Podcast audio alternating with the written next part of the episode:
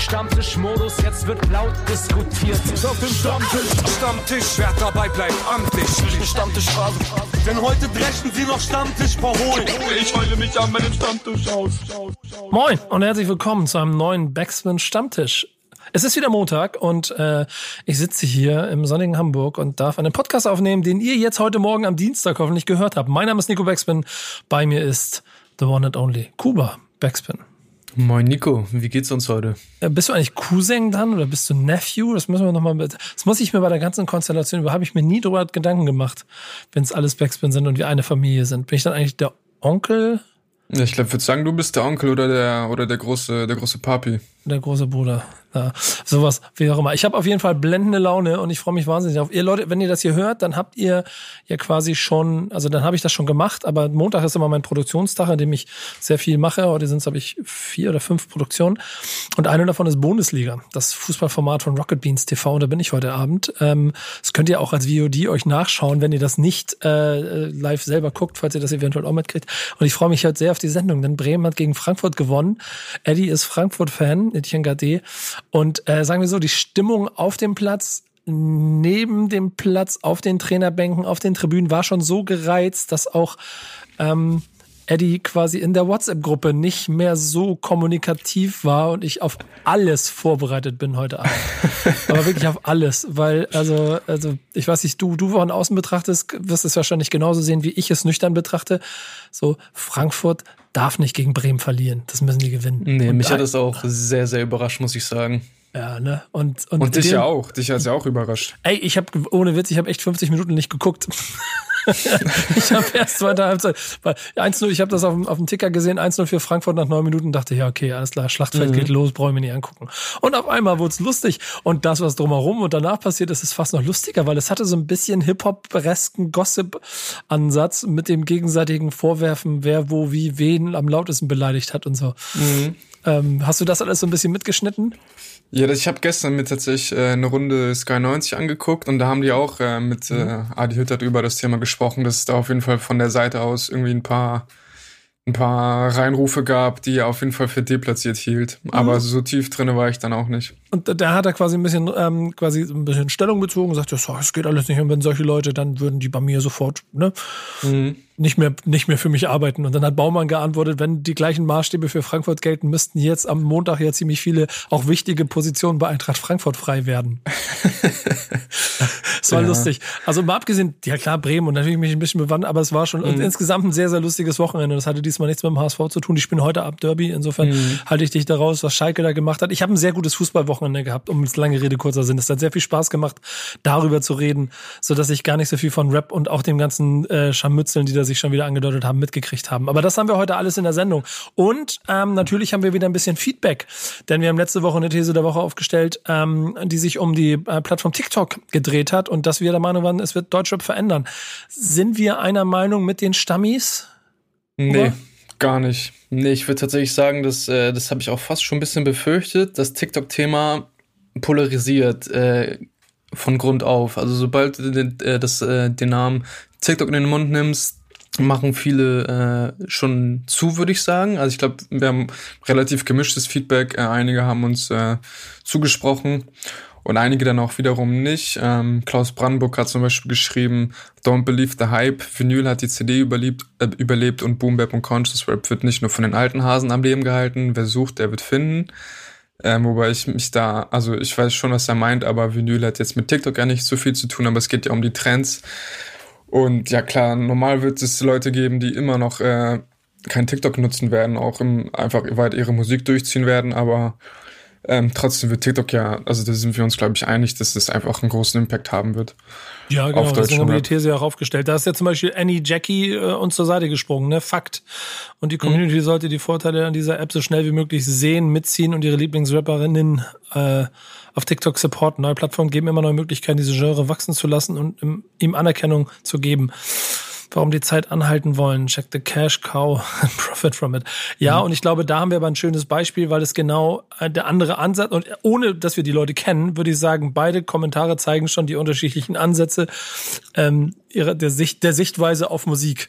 Mhm. Ich glaube, das ist Wobei der ich, ja. Hier noch, hier noch kleiner Zusatzpunkt. Annie kennst du. Die hat äh, Praktikum bei uns gemacht. Ah, krass. Ach ja, stimmt. Die, die war das? Genau, genau. Die hat das äh, kommentiert. Das, ja. ist, das ist ihr Instagram-Account? Da, davon gehe ich aus, zu 99 Prozent. Ja, krass, okay, wusste ich. Schöne Grüße, schöne Grüße. Dann ja. um, umso schöner. Aber ja. Äh, sehr guter Punkt. Und man sieht, wie weit sie von Klaus Brandenburg ähm, äh, ähm, wahrscheinlich auch ein passionierter Love and Hate-Hörer wie ich es mir gut vorstellen kann, äh, entfernt ist. Und ich glaube, genau da ist auch, wird auch die spannende, ähm, wie soll man sagen, Wel Weltenteilung rund um diese App stattfinden, ne? Oder was sagen die weiteren Kommentare? Ja, voll. Ich würde auf jeden Fall noch ähm, zu den Pro-Kommentaren Pro noch einmal äh, Bangarang, Bangarang Dave zitieren. Na, das hoffe ich doch. Auf keiner anderen Plattform ist es möglich, für kleine Künstler so bekannt zu werden und sich eine Community-Hörerschaft aufzubauen. Darüber haben wir auch letzte Woche gesprochen. Ähm, wer war die Kandidatin nochmal? Äh, Ilo war das, glaube ich, ne? Mhm. Die Erst über TikTok die, und dann, genau, die über TikTok quasi sich dann ins äh, Musikgame gesneakt hat. Genau, auf keiner anderen Plattform habe ich es so stark erlebt, dass die Black- und LGBT-Community für ihre Rechte fightet. Dort wird so viel Aufklärung betrieben und jeder darf mitreden äh, da du dort durch die For You-Seite bei jedem, bei jedem x-beliebigen User auftauchen kannst. Leider ist Rap doch nicht so erfolgreich, wie es sein könnte, aber viele talentierte Künstler arbeiten daran.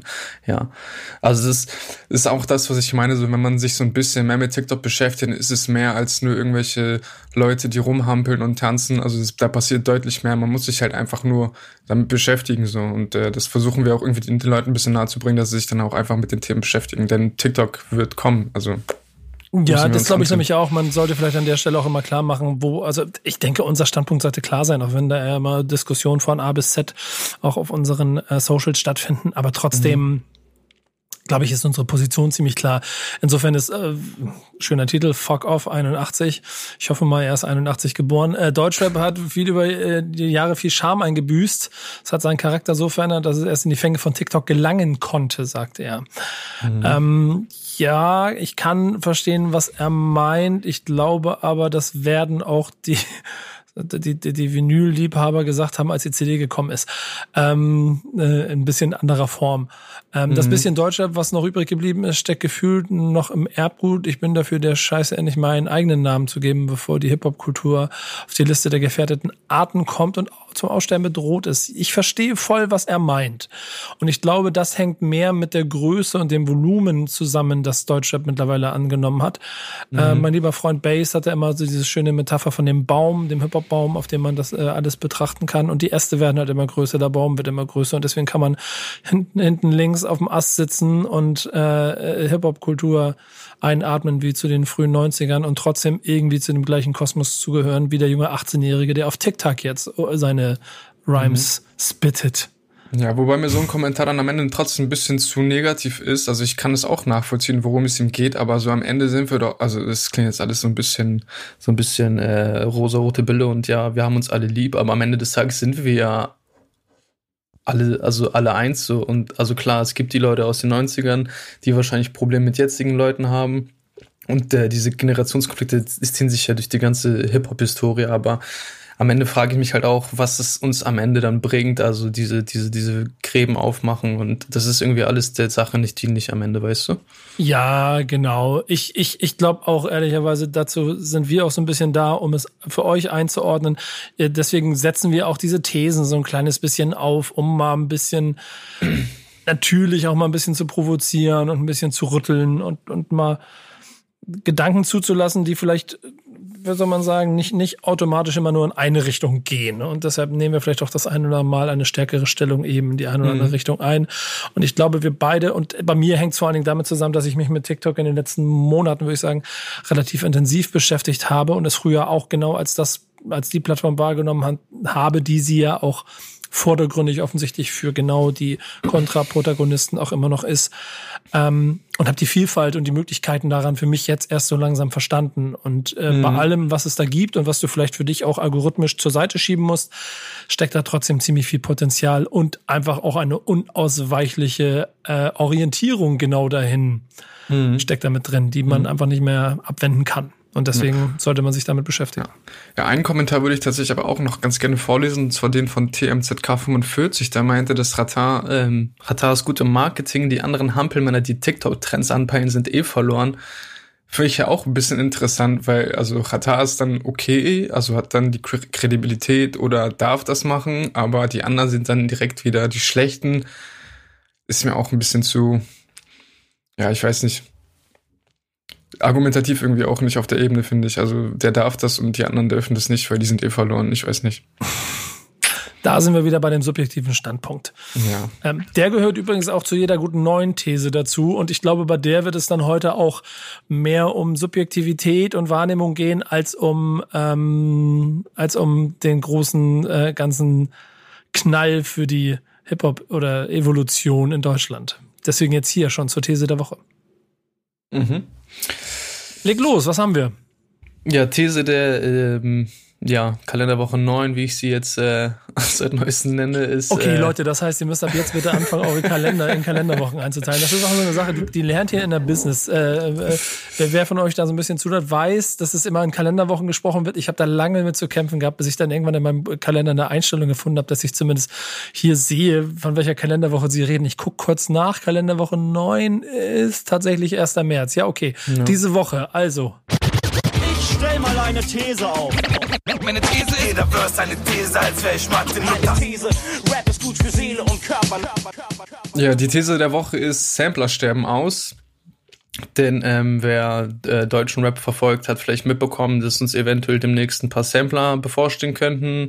Einmal äh, der 187 Straßenbande und auch äh, Sierra Kid hat ein äh, Team Fuck Sleep Sampler mit der Dosaya Kidfinity ja zumindest schon mal in den Raum geworfen. Das hat er gemacht und wir fanden das Thema ganz spannend und haben uns äh, aber auch die Frage gestellt, so Sampler, ob das überhaupt noch ein Ding ist, ob das überhaupt noch zeitgemäß ist, weil ähm, ja im Laufe der Zeit ist es ja schon ein bisschen weniger geworden als noch äh, vor, ja, äh, in der Vergangenheit. Dazu werde ich jetzt kommen. Und zwar, ähm, ja, was für die These spricht. Ähm, ja, früher Früher waren ja die ganzen ähm, Konstellationen so ein bisschen anders. Also wenn man jetzt an Agro Berlin denkt oder die Sektmusik, das waren halt irgendwie Crews, die auch direkt so vermarktet wurden. Also die sind als Crew aufgetreten, waren dann alle noch beim gleichen Label gesigned und hatten dadurch auch schon eine ganz andere Macht, eine ganz andere Stellung, als äh, wie wir sie heute erleben. Ähm, Genau, das ist schon mal so das Grundding, so dieses, diese, diese, diese Formation, die würde ich sagen, gibt es so krass gar nicht mehr, denn ähm, ja, Label sind heute weniger Crews, sondern mehr Kollegen. Ich finde, ein gutes Beispiel dafür ist äh, vielleicht so die Be Beziehung zwischen Chata und Meru, die ja beide auf dem äh, Alles oder Nichts Label gesampelt sind, wo man jetzt aber irgendwie nicht davon ausgeht, dass die beide, dass die beiden irgendwie super, also gut, kann natürlich sein, dass die, also die werden bestimmt viel miteinander zu tun haben, aber so öffentlich assoziiert man die jetzt nicht zwingend als AON-Crew, würde ich zumindest sagen, sondern pflegen dann da mehr eine ähm, ja, geschäftliche Beziehung, auch wenn sie wahrscheinlich miteinander befreundet sind oder zumindest cool miteinander sind, aber so, es ist nicht mehr dieses Crew-Ding wie noch ähm, vor 15 Jahren, wenn ich das jetzt nochmal mit dem Agro-Berlin-Ding vergleiche, genau. Ja, und generell irgendwie früher, wenn es, wenn es, wenn man über Sampler gesprochen hat, über Crews, dann lagen auch oft Dis, äh, Disses im Raum. Das war ja auch immer so ein Ding. Ähm, Agro Berlin gegen EGJ äh, oder ähm, mm, Selfmade Records mit ähm, mit äh, Agro mit Agro Berlin, die haben sich auch äh, eine Zeit lang gebie äh, gebieft und äh, das wurde dann auch oft auf äh, den Samplern ausgetragen. Und wenn man noch mal zehn Jahre zurückdenkt, äh, waren wir auf jeden Fall nicht in der in der finanziellen wirtschaftlichen Lage, wie wir wie wir heute sind. Wahrscheinlich war es früher sogar äh, ganz klug, so einen Sampler zu bringen, weil man da halt auch immer direkt ähm, mehrere Fanbases miteinander vereinbaren konnte. Sprich, man konnte so vielleicht mehr Impact, mehr Relevanz generieren, mehr Platten verkaufen auch. all das ist heute ja ein bisschen unnötiger geworden, wenn, wenn, wenn, du, die, wenn du dir anguckst, dass jede Woche ähm, die Top Ten von äh, deutschen Rap-Artists äh, dominiert sind. Das braucht es vielleicht auch einfach gar nicht mehr. Genau. Mm, und auch ein ganz spannendes, ähm, ganz spannender Punkt finde ich auch, ähm, Streaming, das Streaming-Zeitalter hat ja auch unsere Songs kürzer gemacht, die Alben kürzer gemacht. So, weiß ich, ein, einstündige Alben gibt es mittel, also gibt es im Deutschrap-Kosmos eher weniger. Es sind meistens 35 minütige, äh, 35 Minuten. Das neue Ratarding ist jetzt äh, 28 Minuten lang, hat zwölf Songs. Also da haben sich die, da hat sich das auf jeden Fall auch ähm, verschoben. Und da kann man sich natürlich auch die Frage stellen, ob äh, diese Sampler dann auch noch überhaupt zeitgemäß sind, weil das ist ja meistens immer so, die, die Crews, ne, nehmen wir mal eine fünf, fünf Rapper, die sich auf einem Track treffen. So jeder macht einen Part, da kommt die Hook, dann geht der Song direkt sechs Minuten. Und äh, da stellt sich natürlich die Frage, ob ähm, das überhaupt noch nötig ist, ob sich die Leute das anhören. Der Trend geht ja klar dazu, äh, die Songs kürzer zu halten, vielleicht auch mehr Songs zu generieren, weil man mit mehr Songs auch einfach mehr Plays schaffen kann. Und all solche ähm, Punkte spielen da mit rein. Genau, die immer kürzeren Alben habe ich erwähnt und ähm, zum Ende hin wollte ich auch noch sagen, dass ähm, diese, diese ganzen, also Rapper featuren sich mittlerweile viel mehr. Man findet, man, man findet auf anderen Plattformen statt. So vielleicht ähm, connectet man sich mal auch mit, mit mal mit Leuten aus etwas anderen Gefilden, um dann einfach noch mal ähm, eine andere Bubble zu erreichen mit seiner Musik. Das ist auch noch ein Punkt, den ich interessant finde. Und da kann man sich natürlich die Frage stellen, ob diese neue Feature-Thematik, wie man, äh, wie man Features einsetzt oder wo man auch immer äh, stattfindet, dass das vielleicht so ein bisschen die neue Art dieses ähm, Sampler-Gedankens ist, auch wenn es dann natürlich kein richtiger mehr ist. Genau. Du, du hast viel Ausführungen gemacht und damit auch schon viele Pro und Cons eigentlich auch so aufgelistet. Ich glaube, am Ende ist es für mich ein Bauchgefühl.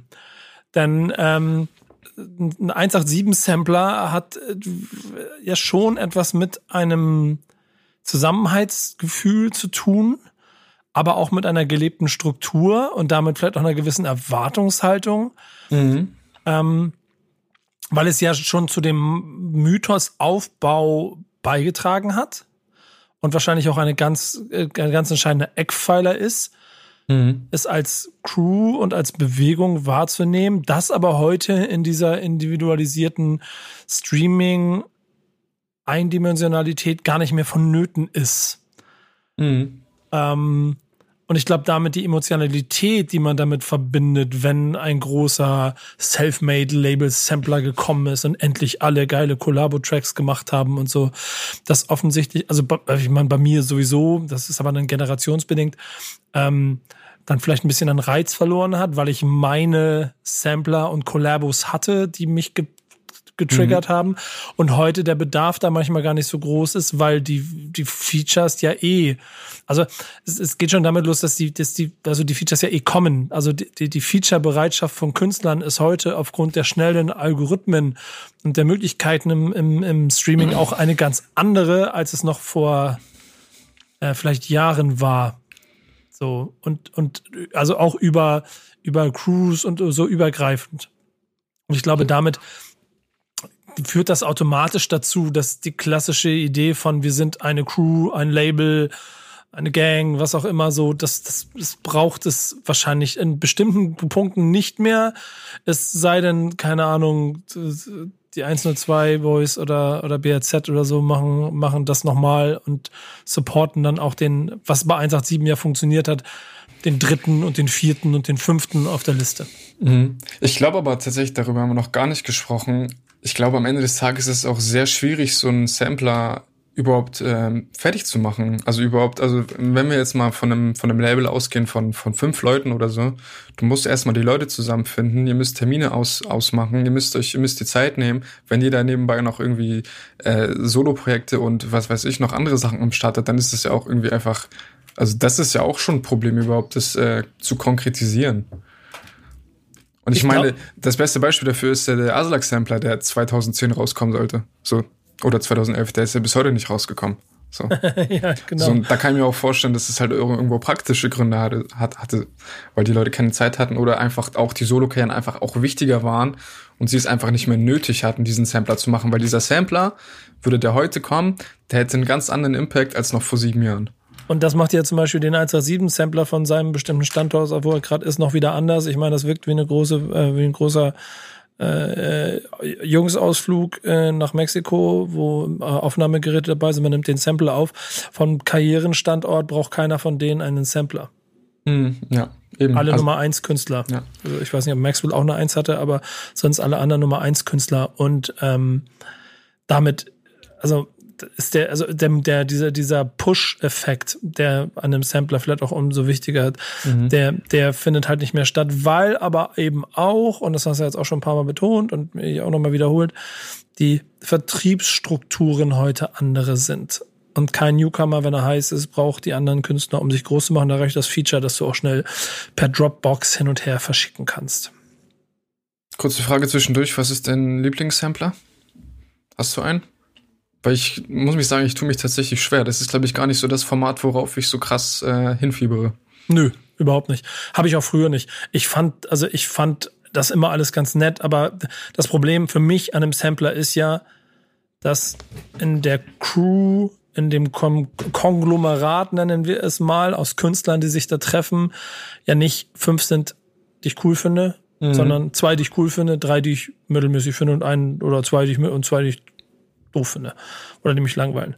Und trotzdem muss ich mir sie überall anhören. Das heißt, es bleiben de facto ein paar Tracks über. Aber ich bin halt ein riesengroßer Freund von äh, thematisch innovativen Posse-Tracks. Und die Innovation muss nicht automatisch eine Neuerfindung sein. Es kann auch eine schöne Ist-Situation von etwas Vorhandenem sein. Aber wenn es eine gewisse Straße, eine gewisse Brachialität gibt oder oder bei Conscious eine gewisse, gewisse Individualität und auch, auch eine Inhaltsstärke und ein Wortwitz, dann bin ich immer noch ein sehr großer Freund davon, weil, also, Collabo-Tracks haben immer einen, einen Impact, wenn sie gut gemacht sind. Label Samplers Song Nummer 6 von 10 ist eher so. Ja, ja. ja ich weiß, was du meinst. Sehe ich eigentlich genauso ich könnte jetzt versuchen, Ansage 4 anzurappen oder so, aber also da, gibt da gibt's ja, dass der Kult, da, also und das ist vielleicht der letzte Punkt, bevor ihr anfangen könnt, uns mit, euch, mit uns mitzudiskutieren. Sampler haben natürlich auch einen gewissen ähm, Impact auf die Marke des Labels gehabt also auf die, auf die, mehr auf die Marke drumherum.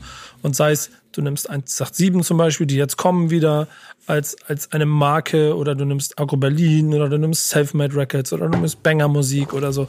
Und überall funktioniert das halt, weil dann das, das Team damit groß gemacht wird. Und solange man das noch als seine, wie formuliere ich das, als seine, als seine, als seine Business-Strategie mit vorhat, äh, ein, ein Crew-Gefühl zu schaffen dann sollte man immer wieder Sampler machen. Oder was sagt ihr? Sterben Sampler aus? Dann habt ihr jetzt die Möglichkeit, mit uns drüber zu diskutieren. Und vor allen Dingen in diesem Fall ist es ja auch weniger, glaube ich, eine Für- oder Wider-Diskussion, sondern ich würde es einen Tick weiter öffnen. Schickt uns doch einfach mal eure Erinnerungen, Empfindungen, Gefühle zu Samplern. Wer war, welcher war geil, warum, welcher war sinnlos, auf was würdet ihr euch freuen, wer sollte man unbedingt anmachen und hat es nicht geplant. Äh, gebt uns gerne Feedback in dieser Form. Das nehmen wir auf jeden Fall in die nächste Woche mit auf, oder? Ja, ich glaube, da werde ich auch mit kommentieren. Ja, und, mir den, und mir den Aslak-Sampler wünschen. dann wünschst du dir mal den Aslak-Sampler. Ich muss ja zum Beispiel sagen, dass diese ganzen, ich als großer J. Cole-Verehrer, die ganzen Dreamwheel, Dreambull-Sachen so, dass ich mich das alles, das hat mich nicht geflext, das ist mir egal. Ja, super krass, da sind so viele geile Künstler drauf, aber bei mir war das am Ende des Tages genauso. Das hat, also das hat mich irgendwie auch gar nicht, gar, gar nicht interessiert. Und ich habe es echt paar Mal versucht, weil da einfach auch Leute sind, die ich auch, also persönlich solo auch der befeier, aber irgendwie ja, es, es, war, ich finde sowas ist von der Idee und vom, vom Impact vielleicht manchmal geil als der Inhalt. Mhm. Mhm. Ihr seid dran. Das ist die These der Woche. Sampler sterben aus. Was sagt ihr und euer Plädoyer bitte in den Socials? Und dann machen wir jetzt weiter mit den News der Woche. Du, du liest die News, du willst mehr von mir wissen. Meine Fresse in die News. Ich will nicht in die News, in die Presse. Wo sind die Newspapers? Meine? Ich fange an war eigentlich zuerst ein bisschen politisch, aber da ich ja nicht äh, möchte, dass ihr das Gefühl habt, ihr seid aus, ausschließlich in einem Politik-Podcast, mache ich dazu einen Gesellschaftspodcast mit Hip-Hop-Einfluss. ähm, und es geht um Nimo. Der hat nämlich ähm, äh, in einer äh, Clubhouse und mehreren Versammlungen quasi die Leute darauf hingewiesen, dass er ein ähm, neues Ziel hat, was seine Musikkarriere ein kleines bisschen noch unterstützen soll. Ähm, oder sagen wir so, den Typen da drin noch ein bisschen mehr in den Vordergrund holen. Denn er hat sich inhaltlich, und das ist mir schon ein paar Mal aufgefallen in seinem Leben, schon immer so ein bisschen positioniert neben dem Charakter mit Knasterfahrung und Straßenassoziität und, und einem einem, einem äh, zwei Mittelfingern für die Gesellschaft. Ich, ich kann mich an so Situationen erinnern, wo ich ihn auf Konzerten gesehen habe und dann stand er auf der Bühne und kurz bevor er runterkommt, sagt er nochmal kurz, und übrigens Leute, benehmt euch bitte, macht keine Scheiße, nehmt bitte nicht zu viele Drogen, bringt, achtet aufeinander, bringt euch heil nach Hause und äh, wenn ihr äh, wenn ihr jetzt irgendwo ab, äh, abstürzt zusammen, dann bitte nur mit Kondom und so. Also der hat schon so eine gewisse, gewisse, ähm, es war, war, war eine lustige Art und Weise, den Leuten bisschen Moral und Regeln mit auf oder, oder Hinweise mit auf den Weg zu geben. Und jetzt hat er in Clubhouse quasi ähm, erzählt, dass er sich mit äh, den Leuten um sich herum geeinigt hat. Er hat es genannt, eine Partei zu gründen. Es gibt schon eine aktive WhatsApp-Gruppe, um gegen die Themen Mobbing, Rassismus und Ausgrenzung vorzugehen. Und ich finde das richtig stark am Ende ist es keine Partei, denn er hat selber gesagt, wir wollen jetzt nicht im Parteisystem mitspielen. Also ich gehe eher davon aus, dass es so ein Verein, eine Organisation, irgendwas werden kann. Aber wenn jemand wie Nimo mit seinem Impact und vor allen Dingen auch der ähm, seinem Mindset und seiner Erfahrung jetzt das ummünzen möchte, um Leuten ähm, irgendwie eine Plattform zu geben oder oder selber auf das Thema ähm, Mobbing oder eben Menschenrechte, generell Gerechtigkeit äh, für sich zu thematisieren und auf die Fahnen zu schreiben, finde ich das einen sehr, sehr interessanten und wichtigen Punkt. Denn ähm, da geht es dann weniger um den politischen, ein bisschen um den gesellschaftlichen Ansatz, aber vor allen Dingen um den eigenen Verantwortungsansatz seiner Community gegenüber. Und ähm, den nimmt er hier wahr und versucht, sich als Künstler in Verantwortung zu ziehen für das, was er auf Bühnen macht und wofür er steht. Und deshalb fand ich das eine sehr schöne News. Ich denke, sie wird Wasser für deine Mühlen sein, oder Kuba? Mhm, auf jeden Fall. Ich wollte aber hier auch noch, also ich habe, äh, kann dem eigentlich nur zustimmen, was du gerade gesagt hast. Ähm, ich wollte an dieser Stelle für auch noch mal äh, ich habe mir nämlich am Freitag das letzte Interview von Nemo mit Falk angeschaut aus äh, Ende 2019 und äh, das hat mich wirklich äh, sehr krass beeindruckt, dieses, dieses Interview. Denn ich habe das, ich hab das Gefühl, dass Nemo seinem Ruf irgendwie auch nicht äh, immer gerecht wird. Dieses Interview ist so stark und man darf nicht vergessen, der Typ ist äh, 95er, glaube ich, der ist gar nicht, der, der ist ein Jahr älter als ich und der hat da so viele gute Sachen gesagt und äh, Nimo war ja auch in der Vergangenheit öfter mal ins Kreuzfeuer von Medien geraten oder musste sich auch verantworten, auch zu Recht teilweise und äh, das hat er auch alles eingesehen, aber ich finde es einfach, also er geht sehr, sehr gut damit um und auch, äh, also jeder ist ein Mensch, jeder macht Fehler und äh, dazu steht er auch, aber er macht es irgendwie auch nicht größer als sonst und sagt dann auch, ja, ich werde morgen wieder den nächsten Fehler machen und äh, trotzdem werde ich versuchen, mich zu bessern und äh, die sind aber wirklich krass und am Ende war Falk ja auch sogar noch wirklich äh, sprachlos. Ich habe ja noch sogar äh, noch ein, zwei Memos mit ihm ausgetauscht, weil mich dieses Interview echt äh, ange äh, es, hat, es, hat, es, es hat mir echt äh, es hat mich echt angetan dieses Interview und ja, wenn man äh, Falk erstmal zum Schweigen bringt, dann heißt das ja auf jeden Fall auch was. Also wirklich, das äh, Interview kann ich euch echt nur ans Herz legen. Sehr gutes ja, Ding. Muss man, muss man aber sagen, ich habe ich hab auch schon so ein, zwei oder verschiedene Gespräche mit ihm über Dinge geführt, die mich auch immer wieder davon beeindruckt haben, dass der Typ ähm, ähm, viel, viel mehr Empathie äh, hat, als man ihm vielleicht auf den ersten Blick äh, abnehmen wollen würde und man auch immer nicht vergessen darf, wo man herkommt und was man gemacht hat und trotzdem dann aber immer diesen Bogen wieder zu finden. Deswegen mag ich äh, diese Idee, deswegen war es auch meine News und ich bin vor allen Dingen A gespannt, was er daraus macht und B auch ziemlich zuversichtlich, dass er das richtig machen wird. Dazu hat er übrigens auch äh, den Nachfolger vom Habibi Mixtape angekündigt. Also Leute, folgt ihm, ihr werdet, äh, wenn ihr niemanden mögt, genug äh, mitbekommen und da äh, kann sicherlich was Spannendes äh, entstehen.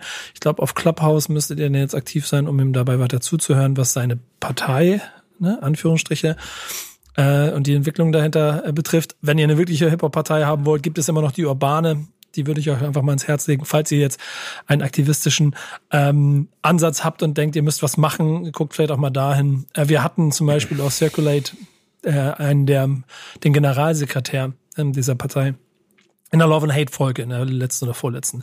Könnt ihr auch noch auf allen Plattformen anhören. Das war Nummer 40. Ähm, deine News ist auch schon wieder mit also hat einen, doch einen interessanten Ansatz. So, ich, ich, ich, ich habe sie, ich habe sie angelesen mhm. und habe sofort, ich sag wie es ist, ich habe sofort, äh, sag mal, der einen oder anderen äh, Redaktion oder Produktionsfirma, mit der ich zu tun habe, nochmal kurz den Link rüber geschickt und gesagt, Leute, wir müssen reden, ähm, weil ich das Thema so spannend finde. Ja, voll. Und äh, tatsächlich kann ich den Rapper bis äh, vor letzter Woche noch gar nicht. Und zwar geht's um Digger D. Der das ist ein ähm, okay Drill-Rapper. Und ähm, ja, aus West, äh, als, als, aus West London ist äh, der junge Herr, gilt als Pionier in der UK Drill-Szene und ähm, der hat jetzt ein Release äh, rausgebracht, ein, Pro ein musikalisches Projekt. Und das äh, ist nicht die News, sondern die News ist, dass Digga D von der Polizei überwacht wird und äh, auch dieses äh, Release äh, quasi kontrolliert wurde. Denn äh, Digga D ist Teil der Crew äh, 1011 ist die Postleitzahl, äh, ist, ein, ist, ist glaube ich, eine Postleitzahl im Westen Londons, genau.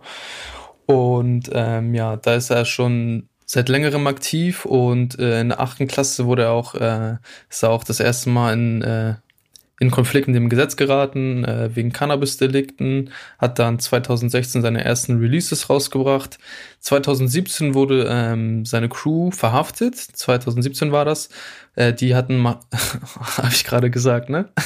nee, ich, ich, ich lache nur drüber, warum sie verhaftet wurden, weil man sich mal ah, vor Augen führen muss, dass die Jungs halt einfach mit Baseballschlägern und Macheten bewaffnet auf dem Weg waren, irgendwo eine andere Gang aufzumischen, zeigt, dass er aus welcher, aus welchen Gründen auch immer das aber schon recht ernst nimmt, äh, die Jungs, was sie da machen. Also es ist, ist nicht mehr zu spaßen offensichtlich. Ja, auf jeden Fall. Also die Jungs wurden dann äh, im Zuge dessen verhaftet für die Macheten und die Baseballschläger. Und äh, die Konsequenz daraus war, dass äh, es gab ein Jahr Haft und 2018 wurde dann der Criminal Behavior oder die Criminal Behavior Order, Order ins äh, Leben gerufen, unter der ähm, Digga, die nach wie vor ähm, unter der, ja, doch leiden kann man schon sagen, unter der er leiden muss. Denn die Folgen dieses CBOs sind, dass äh, Musikvideos der Crew, der Crew gelöscht wurden, es ist unter, es ist untersagt, bestimmte Inhalte zu sagen, also Gewalt, äh, man darf sogar bestimmte äh, Postleitzahlen äh, aus London nicht nennen. Tatsächlich geschehene Vorfälle darf man nicht erwähnen und es gibt eine Liste von Namen, die man nicht erwähnen darf in seiner Musik. Genau, und äh, als wäre das alles nicht schon genug, müssen die Veröffentlichungen vorab an die Polizei gehen, die werden dann äh, geprüft und wenn Digadi einmal gegen die Auflagen verstößt, droht ihm schon die, direkt die nächste Haftstrafe. Und das ist ihm auch in den letzten Jahren passiert. Er musste immer wieder mal ins Gefängnis, weil er gegen diese CBO und seine Bewährungsauflagen verstoßen hat. Genau. Und ähm, es ist halt insgesamt aber auch, man, also es klingt jetzt alles so ein bisschen lächerlich, in Anführungsstrichen, wenn man sich jetzt vorstellt, okay, jetzt dürften wir nicht mehr Eimsbüttel in Songs nennen oder irgendwie sowas. Ähm, es gibt ja schon ein, äh, vor allen Dingen unter Jugendlichen und jungen Erwachsenen ein äh, neues Kriminalitätsphänomen, also nicht, nicht neu, aber was in den letzten drei, vier, fünf Jahren in den, in den UK auf jeden Fall äh, extrem zugenommen hat. Das ist die sogenannte Knife Crime äh, Rate, die quasi, ähm, also Messer, Messerstechereien, um, um an der Stelle ähm, Buddy Orgün zu zitieren. ähm, Legende. Ja, genau. Ähm, oder, oder auch äh, Heiko, Heiko, wer war das? Kurt, Kurt Hassel, ne? der früher gerappt hat, du bist Messerstecherei gewesen, scheinbar kein guter Messerstecher dabei gewesen, denn du Idiot bist ja immer noch am Leben. Ähm, Zitat Ende. Jetzt wieder ernst. Er hat auf jeden Fall äh, eine Rolle gespielt mit seiner Gang, weil die Musik, die sie machen, äh, offensichtlich der Soundtrack zu genau dieser Gewalt ist, die von den Behörden in den USA, äh, in den UK nicht einzudämmen zu sein scheint, weil ehrlicherweise ein Messer, Messer auch einfacher ist zu kriegen ist als eine, als eine schwere Schusswaffe. Das wiederum dazu führt, dass man dem nicht Herr wird. Und das Thema ist halt auch so groß geworden, dass äh, Stormzy es ja zum Beispiel auch in Glastonbury zum Thema gemacht hat.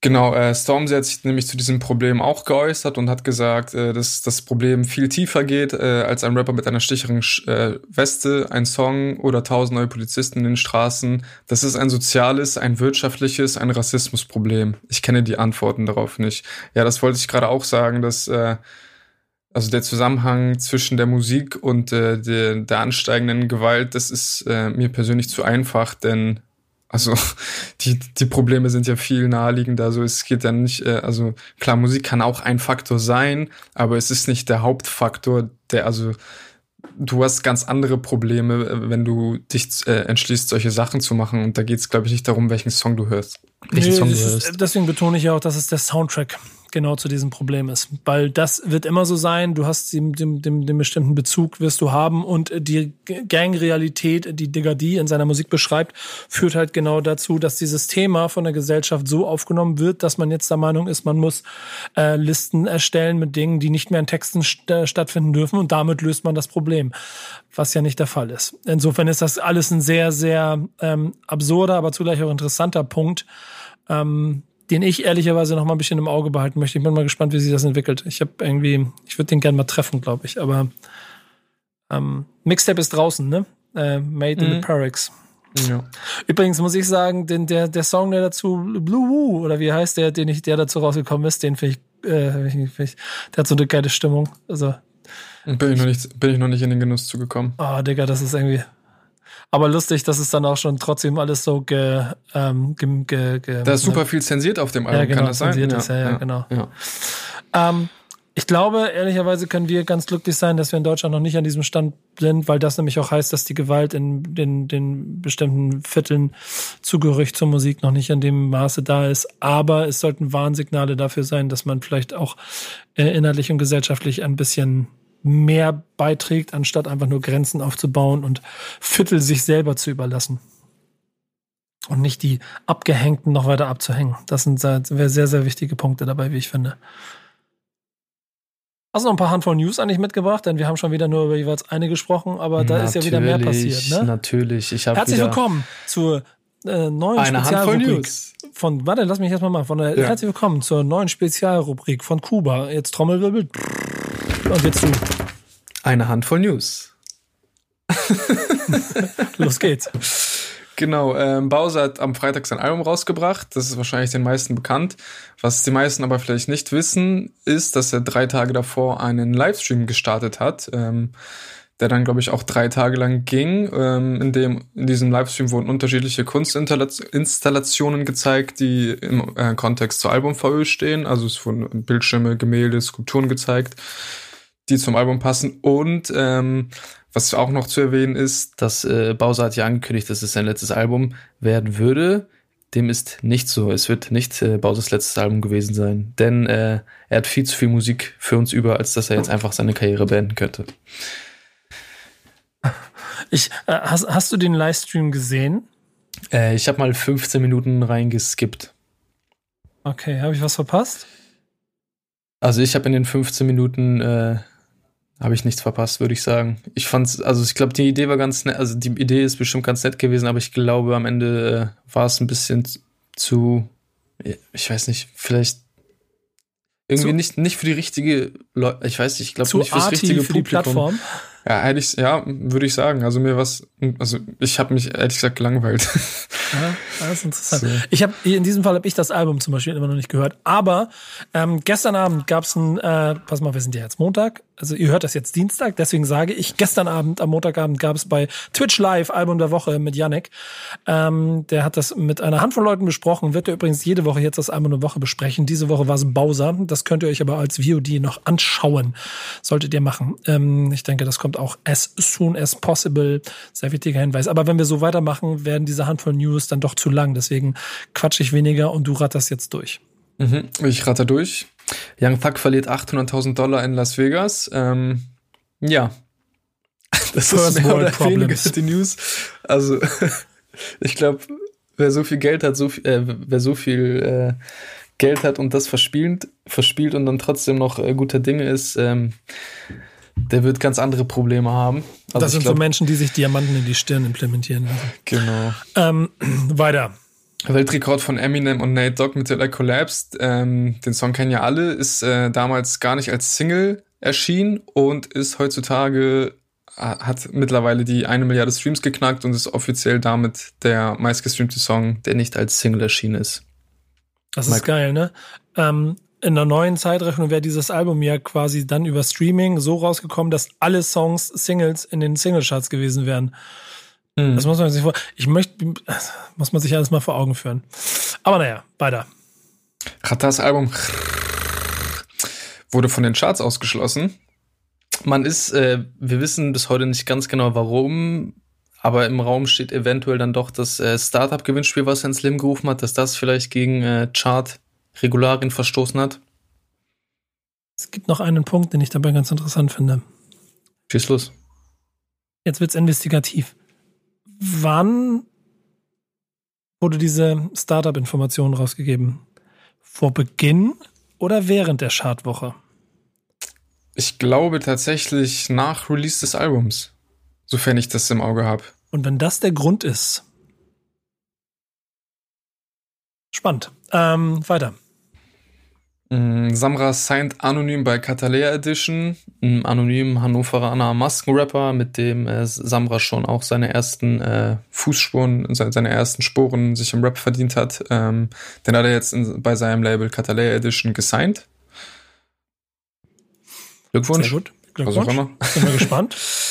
er, macht jetzt, er macht jetzt größer Business. Ich bin gespannt, was da passiert. Genau, dann wurde in Amerika ein Collabo-Album angekündigt, wo ich tatsächlich sagen muss, äh, bin mal gespannt, wie es klingt. Anderson Park und Bruno Mars werden sich zusammentun. Ähm, jetzt, jetzt am Freitag wird auch die erste Single erscheinen.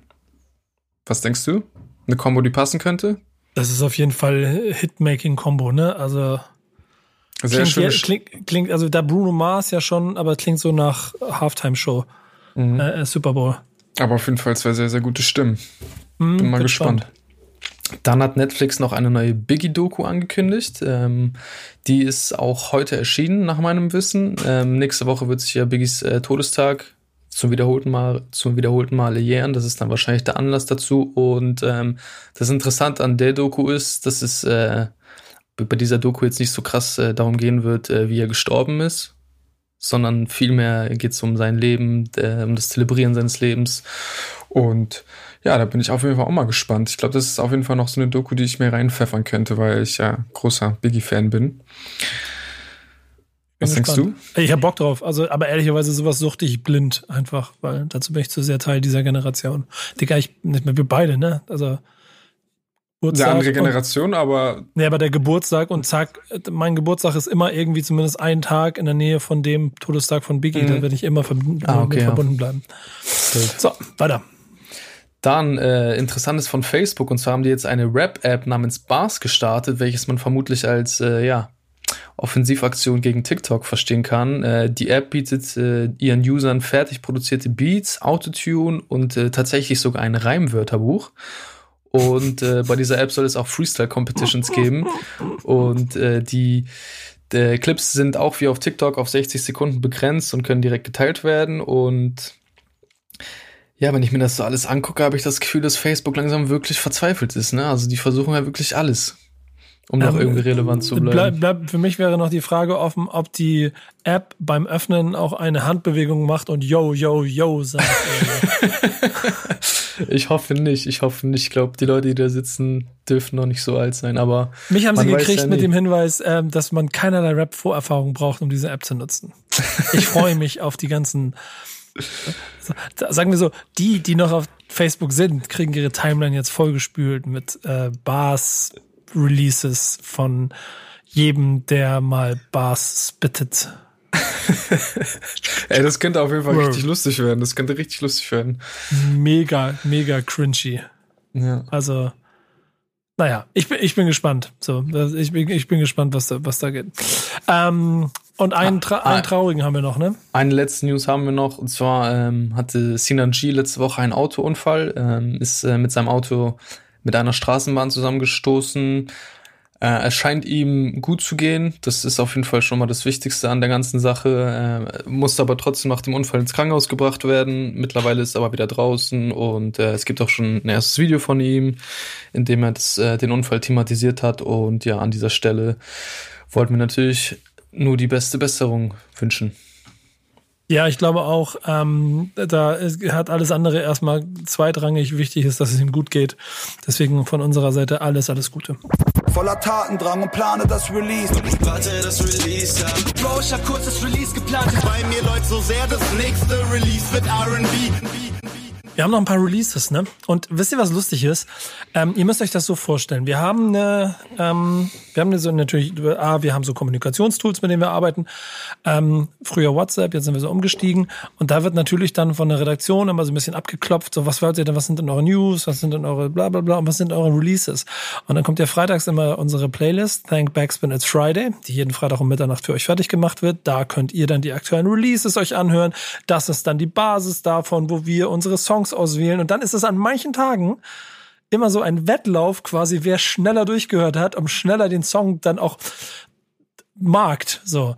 Und ähm, sagen wir mal so, wie es ist. Ich bin, äh, ich bin der alte Hase von uns beiden. Ich habe jetzt, glaube ich, schon dreimal vorgemarkt dir gegenüber. Mhm. Und ich glaube, ein oder zweimal habe ich es dir dann überlassen aus, ähm, aus, aus Goodwill. Dieses Mal war es wieder so. Ich schreibe kurz rein, ich nehme diesen Song und habe ein Mist geerntet, weil Kuba nicht rechtzeitig durchgehört hat.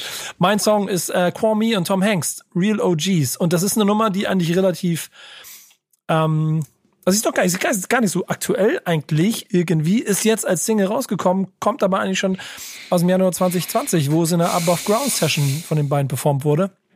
Und das Ganze ist aber, also sagen wir so, und ich kann so, ich, ich mag ziemlich viel, ich mag Mucke in, in jeder Form. Und ähm, trotzdem habe ich natürlich irgendwie einen, einen, einen, einen harten Kern, der immer irgendwo da ist, wo ich assoziiert bin.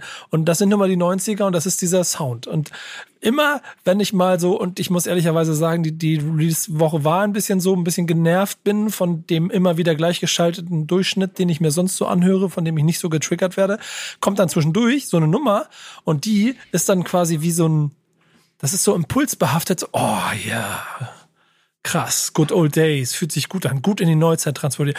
Per se, egal was die da gerade rappen, die haben mich. Der Beat ist geil, zack, Haken hinter. Und genauso war es bei dieser Nummer.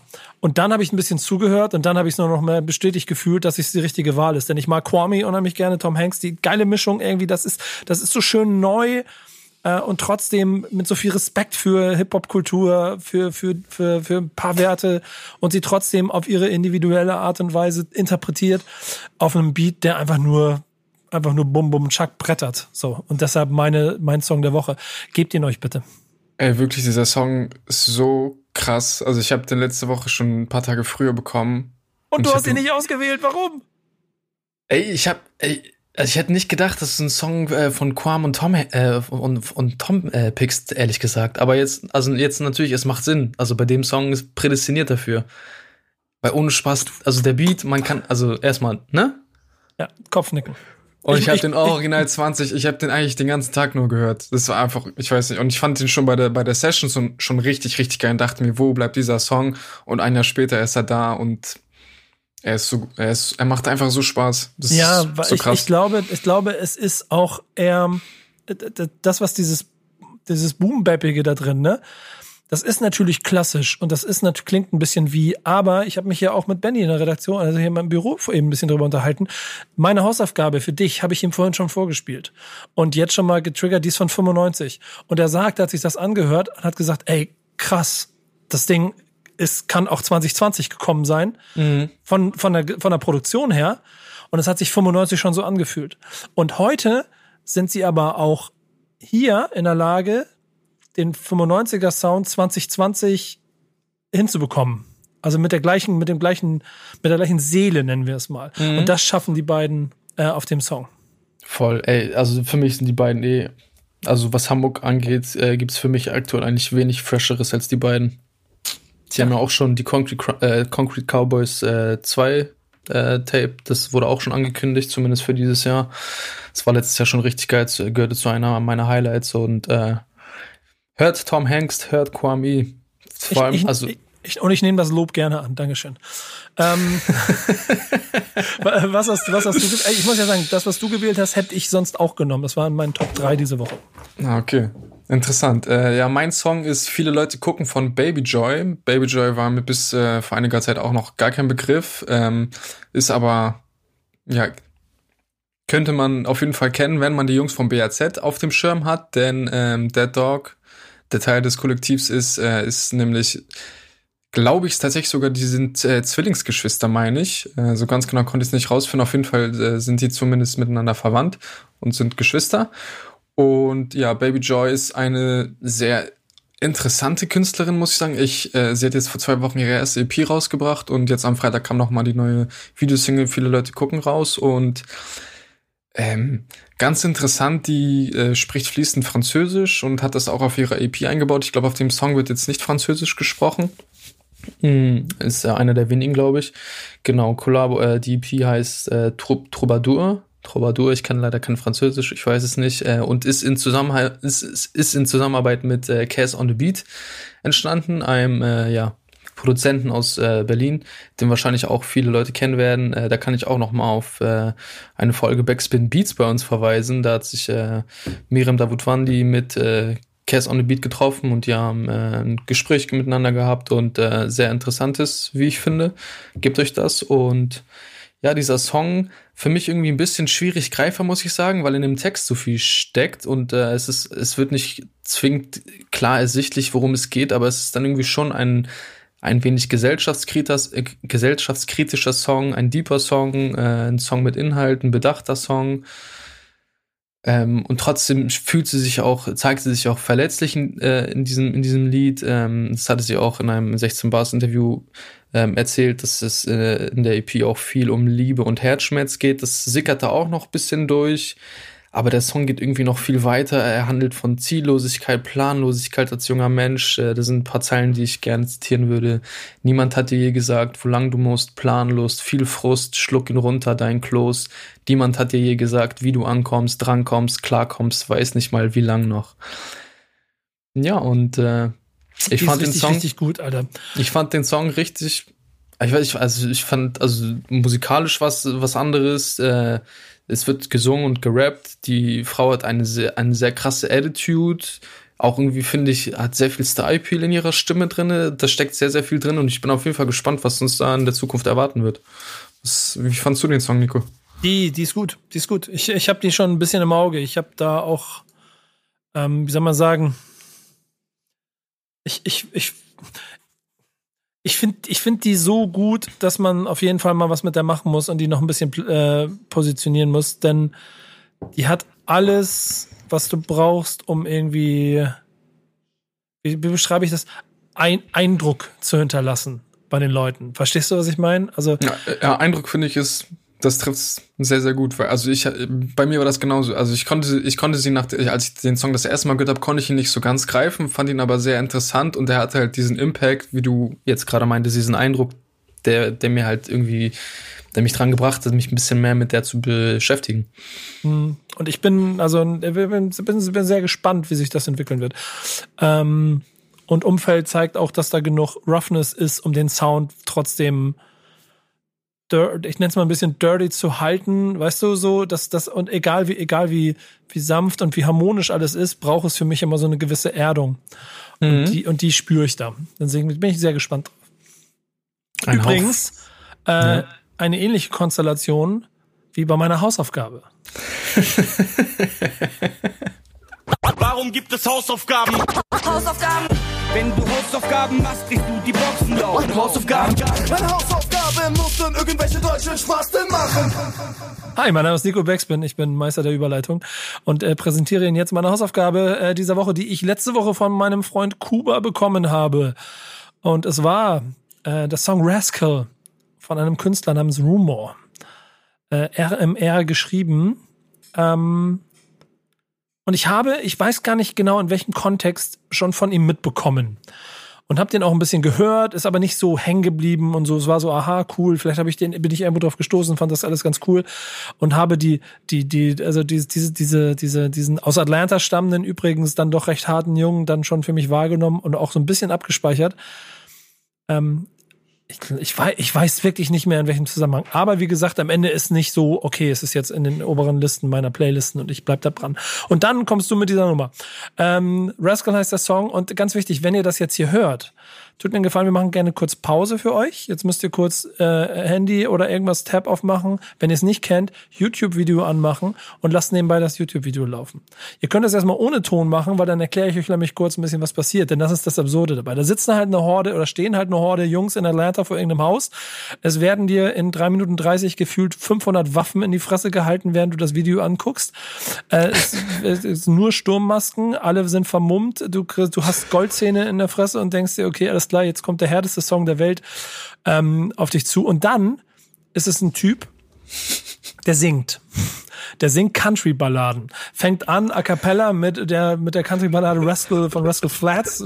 Country-Sänger, nie von gehört. Hab mir das Originalvideo angeguckt, hab gedacht, was für ein Spacken. Und der ist bestimmt auch ziemlich erfolgreich.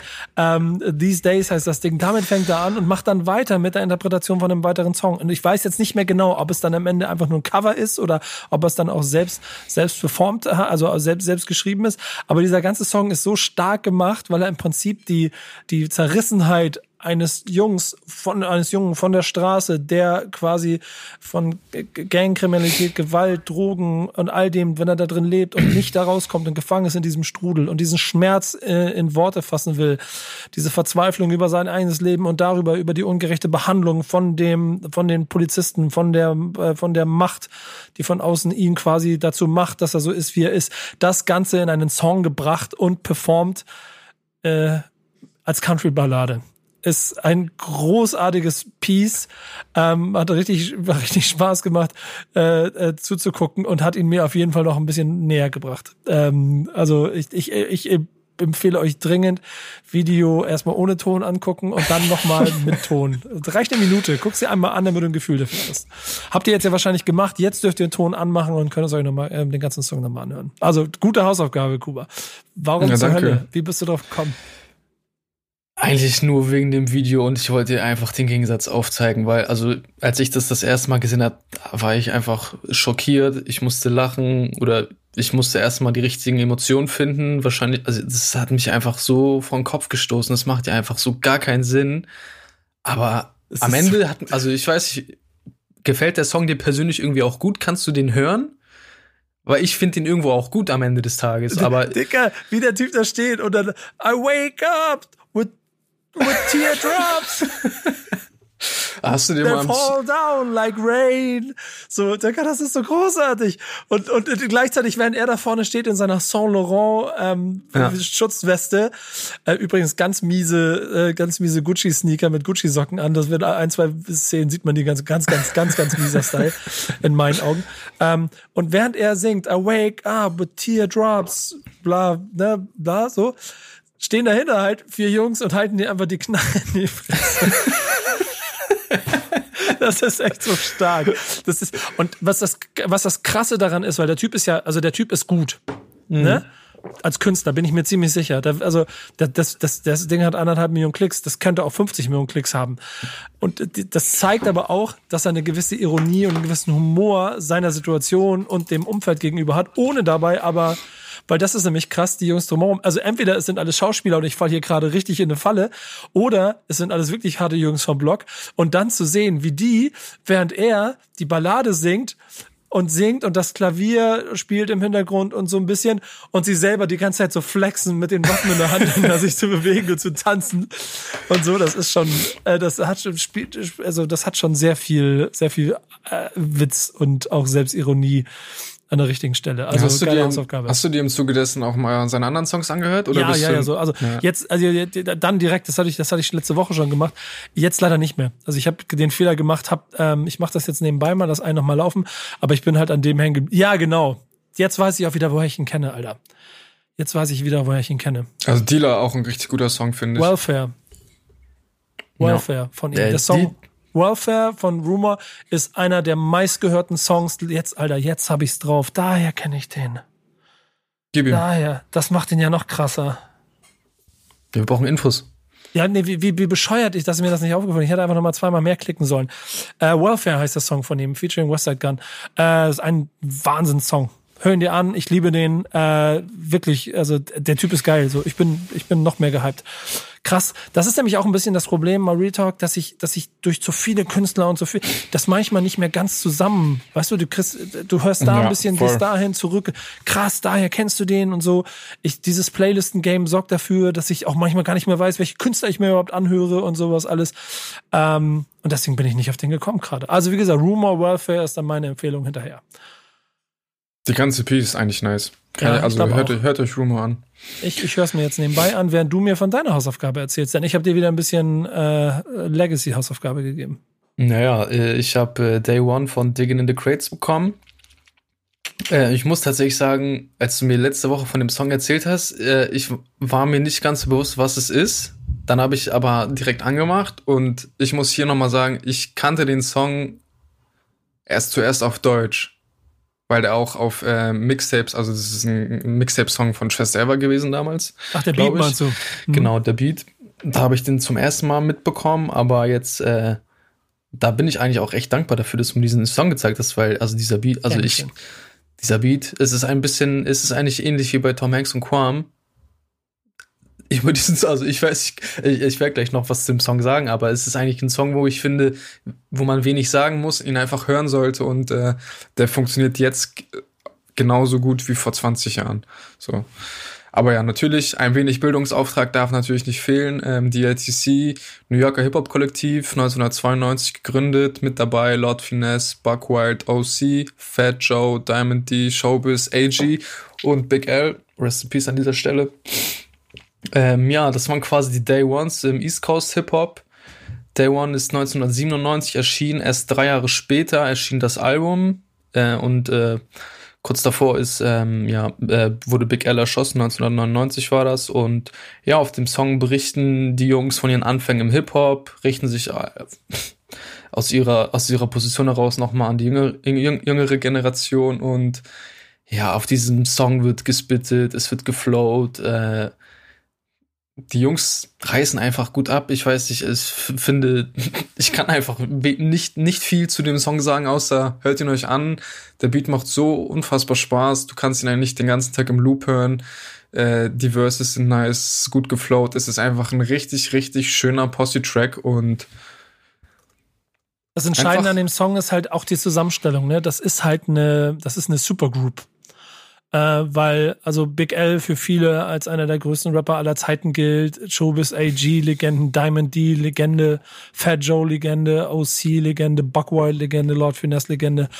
Ähm, zusammen, zusammengefasst so, als wenn gefühlt, sagen wir so, alle Deutschrap-Legenden der 90er aus, aus Deutschland auf einem Song zusammen wären. Sowas wie, so ein bisschen sowas wie so ein K2 von den Beginnern, ne, mit, mit, mit Bo und allem drum und dran. Die Älteren und euch werden sich erinnern. Ich fange jetzt an mit solchen Sätzen, glaube ich. Das ist lustig. ähm, aber ähm, wo, wo ganz viele zusammenkommen und die halt als EP. Ähm, das ist der Grund, warum dann auch nicht mehr so viel passiert, ist natürlich auch, weil es viele verschiedene Charaktere und dann über die Zeit auch ein bisschen auseinandergelebt. Aber ähm, sie sind halt einfach alle Rapper der alten Schule und richten quasi damit auch so ein, ein Vermächtnis daran, dass man, wenn man äh, mit Hip-Hop was zu tun haben will, dass man an die Leute denken muss, die das Ganze gegründet haben. Und deshalb auch Day One. Ne? Sie erzählen halt, dass sie seit Tag eins das so representen und so lieben, wie sie es machen. Hm. Ja, aber Stichwort Supergroup hattest du ja letzte Woche schon erwähnt. Äh, seh, also sehe ich auch, ich kann ich auch voll nachvollziehen, aber dieses, also das Album zumindest ist ja, also kommerziell ist es ja eher gefloppt. Ich glaube, das ist auf, 100, auf Platz 140 gelandet. Ich weiß, du warst ja zu der Zeit schon äh, mündig, ich noch nicht. Kannst du mir da vielleicht ein bisschen was zu erzählen? Also, weil gerade, also hier in Deutschland kann ich mir das noch besser erklären, dass Supergroups nicht direkt die größten Erfolge haben. Aber in Amerika ja. ist das ja eigentlich anders. Ja, es ist keine Supergroup in Form von äh, Superstar Supergroup, sondern eine Supergroup innerhalb der Szene Supergroup. Dass die Leute alle ähm, mehr als genug Credits auf ihrer Do's Pay-Liste haben für Hip-Hop. Mhm. Und am Ende Fat Joe ja schon eine erfolgreiche Karriere gemacht hat, die anderen aber alle eher Untergrundlegenden geblieben sind. Ähm, ähm, und ich glaube, das ist so der, der, also vielleicht der entscheidende Punkt, warum es dann auch nicht erfolgreich war. Plus, dass Collabos nie besonders erfolgreich werden, wenn 17 Rapper auf einmal sind. Aber für jeden Rap-Fan der Generation ist es halt einfach ein, ein Classic. Ja, auf jeden Fall. Und das äh, schlägt, also das bestätigt mich dann ja nur, wenn ich, äh, ich meinte ja vorhin, dass, dass ich den Song zuerst in Deutschland gehört habe. Das heißt, äh, die Rapperin hier fand den Song auf jeden Fall geil. Ja. Schön, dass er dir gefallen hat. Und ich glaube, dann kann ich nämlich gleich anschließen mit der neuen Hausaufgabe. Denn, und ich mache es ja so ein bisschen an, an, an Geburtstagen fest, mhm. ähm, diese Woche feiert das Album Coast to Coast 26. Geburtstag. Es ist von einer Crew mit dem Namen The Alcoholics. Und der Song, den du dir anhören sollst, ist The Next Level.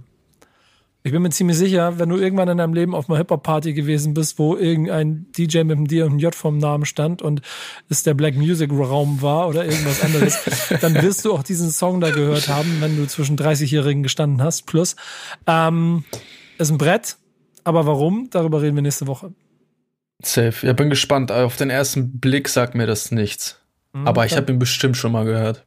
Mach ihn an. Bin ich mir sicher. Ja, ich gebe dir ähm, von äh, Jay-Z. Ich glaube, es ist tatsächlich sogar mein Lieblingssong von ihm. Äh, Smile. Vom das Album 444. das ist ja interessant. Gute Wahl, Bruder. Ja, dass du mit Jay-Z was anfangen kannst, das war mir schon klar. Ja. This is great. I'm not a businessman, I'm a businessman. Man. Ähm, in diesem Sinne würde ich sagen, beenden wir das Ganze hier. Ich nehme meine Hausaufgabe mit, freue mich sehr darüber. Mensch, Jay-Z, finde ich schön. Ähm, the A, A, L, K, S. Warst du inneres Blumenpflücken? Ja, genau, hat Spaß gemacht. Leute, gebt uns Feedback. Sagt uns, wie es euch gefällt hier, ob wir irgendwie was, ob wir was ändern müssen, ob wir nochmal neu streichen müssen oder ob wir weiter einen Podcast machen dürfen. Wenn ihr es nicht wollt, mir scheißegal, wir machen das hier trotzdem weiter, aber äh, ihr könnt es uns zumindest sagen. Ähm, und damit verbleiben wir, glaube ich, mit schönen Grüßen für die nächste Woche beim Backspin Stammtisch. Mein Name ist Nico Backspin, bei mir Kuba. Und jetzt, was macht ihr jetzt? Nochmal von vorne hören? Guckt, guckt, hört das, hört die anderen Pod. Wir haben so, ey, wir machen es so viel genug, Content. Es gibt genug. Content, wir können, macht so viel. Hört, hört, hört. Vega-Interview kommt auch bald. Und noch mehr. Ihr wisst. Bis bald. Tschüss. Ciao. Stammtischmodus, jetzt wird laut diskutiert. Auf dem Stammtisch, Stammtisch, wer dabei bleibt, amtlich. Stammtisch Phasen. Denn heute brechen sie noch Stammtisch verholen. Ich heule mich an meinem Stammtisch aus. Backspin. Backspin. Backspin. Backspin.